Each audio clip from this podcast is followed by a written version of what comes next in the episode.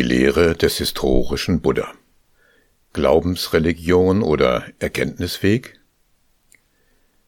Man kann einer Sache gar wohl vertrauen, und sie ist hohl und leer und falsch. Und man kann ihr auch wohl nicht vertrauen, und sie ist echt und wahr und wirklich. Wer der Wahrheit nachgeht, der wird da nicht gleich einseitig den Schluss ziehen, dies nur ist Wahrheit, Unsinn, anderes der Buddha. Eine Hinwendung zur Lehre des historischen Buddha wirft die Frage auf, worum es dabei geht. Vertrauen und Glauben oder Erkenntnis? Der Buddha gibt darauf klare Antworten. Eine Lehre zielt auf ihre Empfänger. Dabei wirken unterschiedliche und sich widersprechende Weltanschauungen auf sie ein und geraten in Konflikt miteinander. Das war schon vor zweieinhalbtausend Jahren so. Zu dieser Zeit wanderte der Buddha durch Indien und kam in die Stadt Kesaputta, die vom Stamm der Kalama bewohnt war. Sie klagten, es kommen da, o Herr, einige Asketen und Brahmanen nach Kesaputta, die lassen bloß ihren eigenen Glauben leuchten und glänzen, den Glauben anderer aber beschimpfen, schmähen, verachten und verwerfen sie. Wieder andere Asketen und Brahmanen kommen nach Kesaputta und auch diese lassen bloß ihren eigenen Glauben leuchten und glänzen und den Glauben anderer beschimpfen, schmähen, verachten und verwerfen sie. Da sind wir denn, o Herr, im Unklaren, sind im Zweifel, wer wohl von diesen Asketen und Brahmanen Wahres und wer Falsches lehrt. Der Buddha antwortete, Recht habt ihr, Kalama, dass ihr da im Unklaren seid und Zweifel hegt. In einer Sache, bei der man wirklich im Unklaren sein kann, ist euch Zweifel aufgestiegen. Geht Kalama nicht nach Hörensagen, nicht nach Überlieferungen, nicht nach Tagesmeinungen, nicht nach der Autorität heiliger Schriften, nicht nach bloßen Vernunftgründen und logischen Schlüssen, nicht nach erdachten Theorien und bevorzugten Meinungen, nicht nach dem Eindruck persönlicher Vorzüge, nicht nach der Autorität eines Meisters. Wenn ihr aber, Kalama, selber erkennt, diese Dinge sind unheilsam, sind verwerflich, werden von Verständigen getadelt und, wenn ausgeführt und unternommen, führen sie zu Unheil und Leiden, dann, o Kalama, möget ihr sie aufgeben. Was sich in dieser Rede an die Kalama zeigt, ist keine Glaubenslehre. Der Buddha macht eine unvoreingenommene Haltung und die unmittelbare Erfahrung zur Grundlage einer Lehrnachfolge. Dies ist keine theoretische Belehrung. Es ist ein Appell, der damit schließt, dass die Dinge, die zu Unheil und Leiden führen, aufzugeben sind. Religion, Kultur und Bildungssystem werden hier nicht verworfen, aber sie bilden nicht den Prüfmaßstab. Auch Überlieferungen, persönliche Vorzüge und Autorität des Lehrenden sind nicht entscheidend. Was zählt, ist die eigene Erkenntnis. Der Buddha unterwirft selbst seine Lehre diesem Kriterium. Indem er sodann seinen Aufruf ins Positive wendet, macht er klar, nicht Unheil und Leiden stehen im Zentrum seiner Lehre, sondern ihre Aufhebung im Wohl. Wenn ihr aber Kalama selber erkennt, diese Dinge sind heilsam, sind untadelig, werden von den Verständigen gepriesen und, wenn ausgeführt und unternommen, führen sie zu Segen und Wohl, dann, o Kalama, möget ihr sie euch zu eigen machen. Hier treten inneres Erleben von Segen und Wohl sowie ihre Entwicklung in den Fokus der Betrachtung. Die allgemein gehaltene Formulierung macht klar, die Mehrung von Segen und Wohl beschränkt sich nicht auf die eigene Person, sondern schließt das Wohlergehen aller Wesen mit ein. Auf dieses innere Erleben richtet sich zunächst das Erkennen. Weltanschauungen und Religionen erklären aber auch die äußere Welt.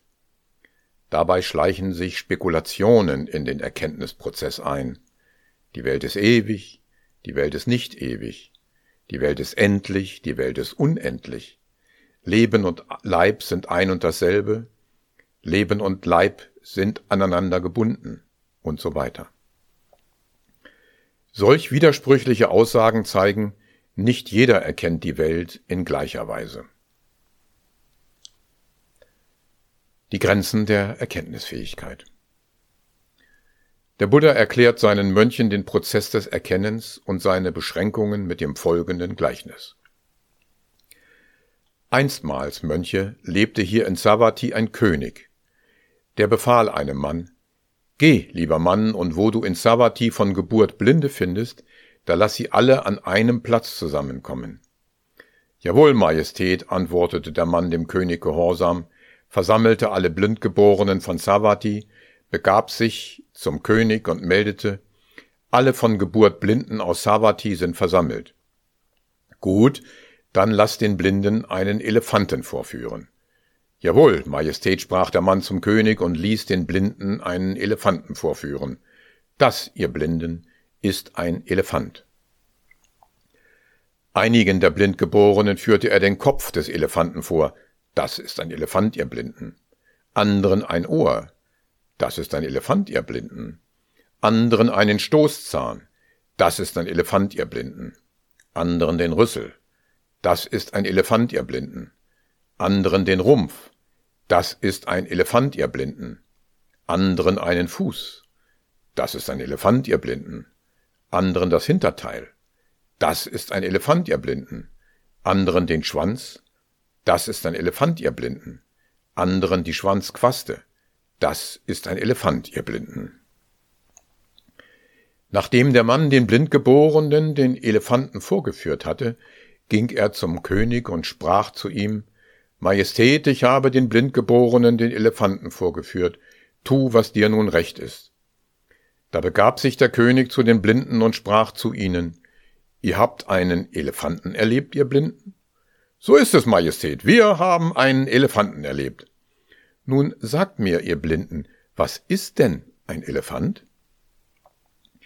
Da antworteten die Blindgeborenen, die den Kopf zu fassen bekommen hatten, ein Elefant, Majestät, ist wie ein Kessel.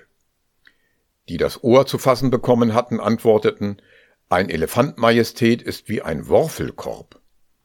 Die einen Stoßzahn zu fassen bekommen hatten, antworteten, ein Elefant Majestät ist wie der Stock eines Pfluges. Ein anderer, der den Rüssel erwischt hatte, antwortete, ein Elefant Majestät ist wie ein Flugbaum. Ein anderer, der an den Rumpf gekommen war, antwortete, ein Elefant Majestät ist wie eine Vorratstonne. Ein weiterer, der einen Fuß berührt hatte, antwortete, ein Elefant Majestät ist wie ein Pfosten. Der nächste, der das Hinterteil betastet hatte, antwortete, ein Elefant Majestät ist wie ein Mörser. Wieder einer, der an den Schwanz geraten war, antwortete, ein Elefant Majestät ist wie der Stößel. Ein anderer, der an die Schwanzquaste angefasst hatte, antwortete, ein Elefant Majestät ist wie ein Besen. Und so prügelten sie aufeinander mit den Fäusten ein, so ist ein Elefant nicht so. Nein, so ist ein Elefant nicht. So ist er. Und der König hatte seinen Spaß. Ebenso, Mönche, sind diese Pilger anderer Schulen blind, augenlos, sehen nicht, was Sinn und Unsinn ist, sehen nicht, was Wahrheit und Unwahrheit ist. Weil sie nicht sehen, was Sinn und Unsinn ist, was Wahrheit und Unwahrheit ist, deshalb sind sie in Streit, Disput, Wortgefechte versunken und verletzen einander dauernd mit scharfen Worten. Das ist die Wahrheit, nicht das. Nein, das ist nicht die Wahrheit. So ist die Wahrheit. Der Buddha kommentiert abschließend, da disputieren, streiten sie als Menschen, die nur Teile sehen. Es sind nur Teile, die der Erkenntnis zugänglich sind.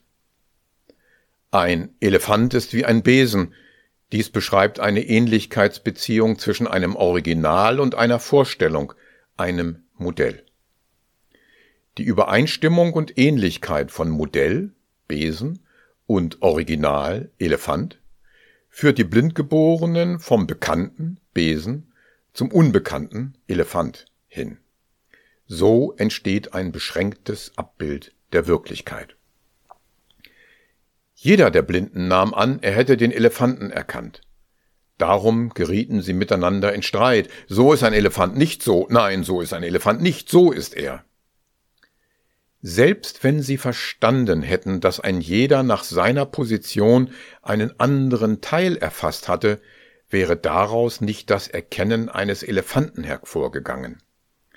Auch eine wissenschaftliche Untersuchung und vergleichende Studie der unterschiedlichen Teile hätte die Blinden nicht zur Erkenntnis geführt. Ein Elefant ergibt sich nicht aus den Gemeinsamkeiten oder dem Zusammenwirken eines Kessels, eines Worfelkorbes, des Stockes eines Pfluges, eines Pflugbaums, einer Vorratstonne, eines Pfostens, eines Mörsers, eines Stößels und eines Besens. Ein Elefant ist etwas ganz anderes. Er wäre erst dann erkennbar, wenn die Blinden sehend würden. Der gewöhnliche Mensch hat fünf äußere Sinne sehen, hören, riechen, schmecken, tasten. Er stellt kaum die Frage, ob mit ihnen die Wirklichkeit vollständig erfasst wird. Der Buddha zielt mit seinem Gleichnis aber eindeutig auf Menschen, die nur Teile sehen. Klare Sicht und das Erkennen. Wie sich das Erkenntnisvermögen steigern lässt, erklärt der Buddha dem Novizen Agivesana mit diesem Gleichnis. Angenommen, Agivesana, es gäbe einen hohen Berg, nicht weit von einem Dorf oder einer Stadt, und zwei Freunde würden das Dorf oder die Stadt verlassen und sich dem Berg Hand in Hand nähern. Nachdem sie ihn erreicht hätten, würde ein Freund unten am Fuß des Berges zurückbleiben, während der andere zum Gipfel klettern würde. Dann würde der Freund, der am Fuß des Berges zurückblieb, zu dem Freund, der auf dem Gipfel stand, sagen, Nun, mein Freund, was siehst du, während du auf dem Gipfel des Berges stehst? Und der andere würde erwidern, Während ich auf dem Gipfel des Berges stehe, mein Freund, sehe ich liebliche Grünanlagen, liebliche Haine, liebliche Wiesen und liebliche Teiche. Dann würde der erste Freund sagen, es ist unmöglich, Freund, es kann nicht geschehen, dass du, während du auf dem Gipfel des Berges stehst, liebliche Grünanlagen, liebliche Haine, liebliche Wiesen und liebliche Teiche sehen solltest. Dann würde der andere Freund zum Fuß des Berges heruntersteigen, seinen Freund am Arm nehmen und ihn veranlassen, zum Gipfel des Berges zu klettern. Nachdem er ihn einige Augenblicke gewährt hätte, um Atem zu schöpfen, würde er fragen, nun, mein Freund, was siehst du, während du auf dem Gipfel des Berges stehst? Und sein Freund würde erwidern, Während ich auf dem Gipfel des Berges stehe, mein Freund, sehe ich liebliche Grünanlagen, liebliche Haine, liebliche Wiesen und liebliche Teiche. Dann würde der andere sagen, mein Freund, es ist gerade erst ein Weilchen her, dass wir dich sagen hörten, es ist unmöglich, Freund, es kann nicht geschehen, dass du, während du auf dem Gipfel des Berges stehst, liebliche Grünanlagen, liebliche Haine, liebliche Wiesen und liebliche Teiche sehen solltest. Aber gerade eben hörten wir dich sagen, während ich auf dem Gipfel des Berges stehe, mein Freund, sehe ich liebliche Grünanlagen, liebliche Haine, liebliche Wiesen und liebliche Teiche. Dann würde der erste Freund erwidern, weil ich von diesem hohen Berg in der Sicht behindert war, mein Freund, sah ich nicht, was es zu sehen gab. Der Buddha erklärt, dass die Masse der Unwissenheit größer ist als dieser Berg. Von ihr wird der Mensch am Fuße des Berges behindert, gehemmt, blockiert und umzingelt. Vom Gipfel ist die Weltsicht eine ganz andere. Der Aufstieg steht für einen Trainingsweg und die innere Transformation. Mit diesem Gleichnis drängt sich die Frage auf, ob die Lehrnachfolge nicht doch einen Glauben voraussetzt. Der zweite Bergsteiger hält es zunächst für unmöglich, vom Gipfel des Berges liebliche Grünanlagen, liebliche Haine, liebliche Wiesen und liebliche Teiche zu sehen, Warum lässt er sich später dennoch von seinem Freund auf den Berg führen? Glaubt er ihm doch?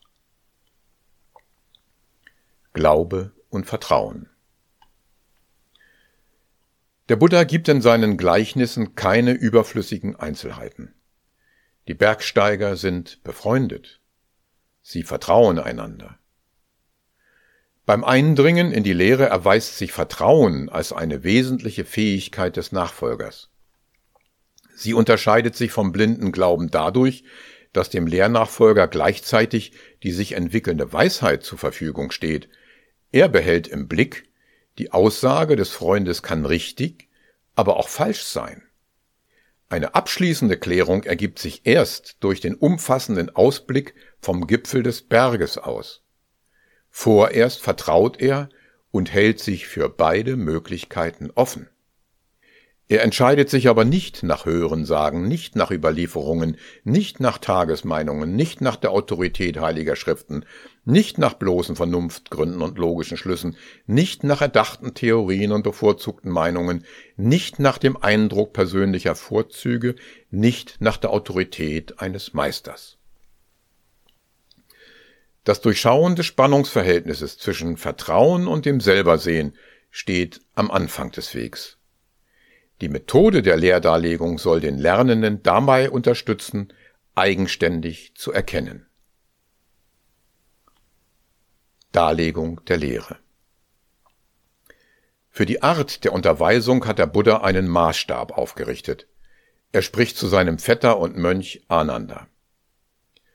Nicht leicht ist es Ananda, anderen die Lehre darzulegen. Wer anderen die Lehre darlegt, sollte sich dabei fünf Dinge im Geiste gegenwärtig halten. Welche fünf? Eine stufenweise Darlegung will ich geben. So denkend soll man anderen die Lehre darlegen. Eine begründete Darlegung will ich geben. So soll man anderen die Lehre darlegen. Aus Mitleid will ich sprechen. So denkend soll man anderen die Lehre darlegen. Nicht um eines weltlichen Vorteils willen will ich sprechen, so soll man anderen die Lehre darlegen. Weder auf mich selber noch auf andere anspielen will ich sprechen, so denkend soll man anderen die Lehre darlegen. Nicht leicht ist es, Ananda, anderen die Lehre darzulegen. Wer anderen die Lehre darlegt, sollte sich diese fünf Dinge im Geiste gegenwärtig halten. Es kommt darauf an, die Darlegung nicht mit spektakulären Aussagen zu eröffnen, sondern die Grundlagen einzuführen, sie auszubauen und zu untermauern. Wohlwollen und Mitgefühl mit den Lernenden sollen den Lehrenden leiten, nicht die Absicht auf eigenen Gewinn, nicht die Neigung, sich selbst zu loben oder andere herabzusetzen. Gelingt dies wenigstens im Ansatz, dann erweist sich, wie die folgende Aussage des Buddha die Merkmale seiner Lehre trifft. Wohl verkündet ist vom Erhabenen die Lehre, unmittelbar einleuchtend, zeitlos, einladend. Komm und sieh selbst. Sie führt hin, ist bei sich selber nachvollziehbar, für den, der Augen hat, zu sehen. Auf dieser Grundlage vermag der Lehrnachfolger sich so zu wandeln, wie ein Träumender aus dem Schlaf erwacht. Buddha bedeutet der Erwachte.